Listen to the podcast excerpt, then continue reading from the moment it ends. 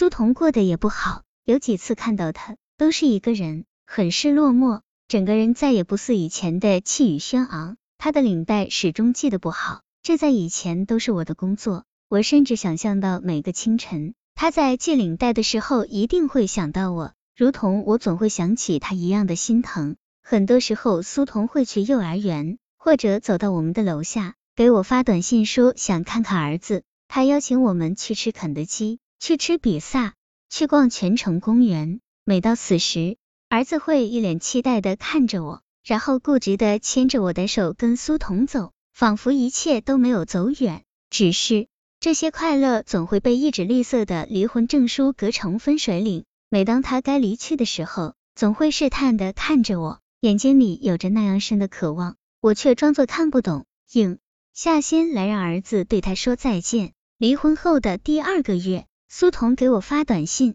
说有些衣服忘在家里，想回来取。我说我和儿子在外面，暂时回不去。他回短信，那祝你生日快乐。我这才想起来那天是我的生日，我的记性一向不好，以前每个生日苏童都会绞尽脑汁给我很多的惊喜。他会在清晨把礼物悄悄的放进我的衣兜里，或者在我偶尔记得自己生日的时候，他装作忘记，直到午夜钟声响起，才会把遗憾的我在梦中叫醒，给我看迟到的生日礼物。想到这些，心又开始痛了。苏童和那个女孩子分手了，他保持着很多旧日的习惯。以往每次他出差在外时，会在早上七点准时发短信叫我起床，现在依然是如此。我也常常收到他送的花儿，儿子总是仔细的看我的脸色，期待着有一天他的爸爸可以再次回到这个家里。其实，很多个无眠的夜里，我也在反思，是什么使我们走到了今天？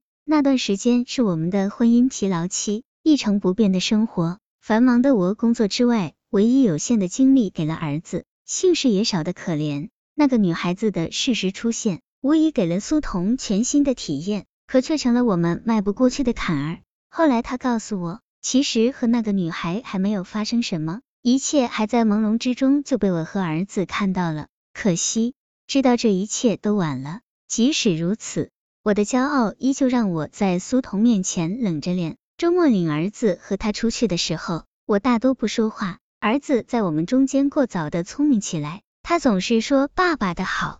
偶尔还会告诉苏童，我常常会翻起过去的照片。苏童听到这些的时候，脸上常常有着凄寂的光彩。可是每每被我蹙着的眉头伤了心，只能匆匆的低下头去。日子一天天过去，很多人开始热情的帮我相亲。可是曾经的苏童是如此的优秀，那些或高或矮的男人在我的眼里黯然失色。我开始深刻体会到了如人饮水。冷暖自知的含义。我的离婚事件最多是给别人留了一个谈资，即使是最好的姐妹，也只是在开始的时候给我安慰，后来便都接受了这个事实。在见面时，只会说一句：“梅朵就是这么骄傲的女人。”我只是空留了一个骄傲的表象，谁知道深夜里的思念和孤寂是如何啃噬着我的心。以往的每个夜晚，都是在苏童的怀里度过。他的胳膊从来都是最温暖的枕头，现在宽大的床上只有我一个人寂寞的身体。这一切已经与爱情无关。一年后，我们听说了老三的事情，她的男人出轨了，骄傲无耻的情人甚至找到了老三的单位，众目睽睽之下让她无地自容。我们都以为老三这样烈性执拗的女子一定会毫不犹豫的选择离婚，可是三个月之后。我们见到了他们，老三偎在丈夫身边，脸上写满了幸福。她的丈夫始终牵着她的手，满眼的宠爱。席间，男人出去的时候，她说：“其实知道那件事情的时候，也是恨的。那些恨盘根错节，纠缠得自己无法呼吸。只是八年的时光，它不是他爱情的起点，却是他爱情的终点。在他之前，只是一片荒茫。”他之后才有生机。他问自己，还爱他吗？最终的结果是爱。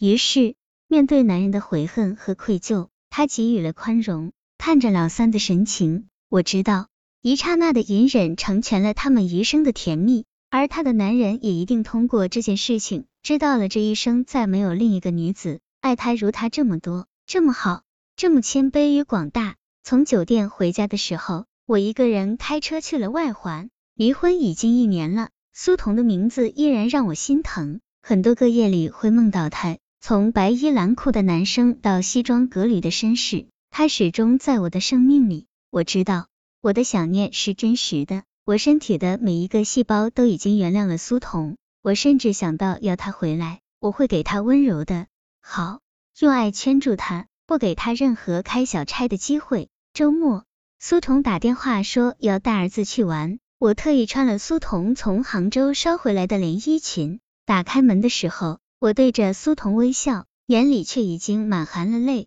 我想，聪明的苏童一定可以知晓我的心意，然后拥我入怀。可是，苏童只是错愕的愣了一下，然后是满脸的歉疚。他说：“对不起。”我瞬间明白，和苏童就这样错过了。苏童接走了儿子，我在阳台上看到他的车里一个女子的身影。正望着苏童和儿子微笑，他的表情我是熟悉的，那些笑容曾经绽放在我光洁娇嫩的脸上，曾经我可以一辈子拥有的，只是曾经了，再也没有爱可以重新来过。家里的事情，苏童依然关心，他会时常回来。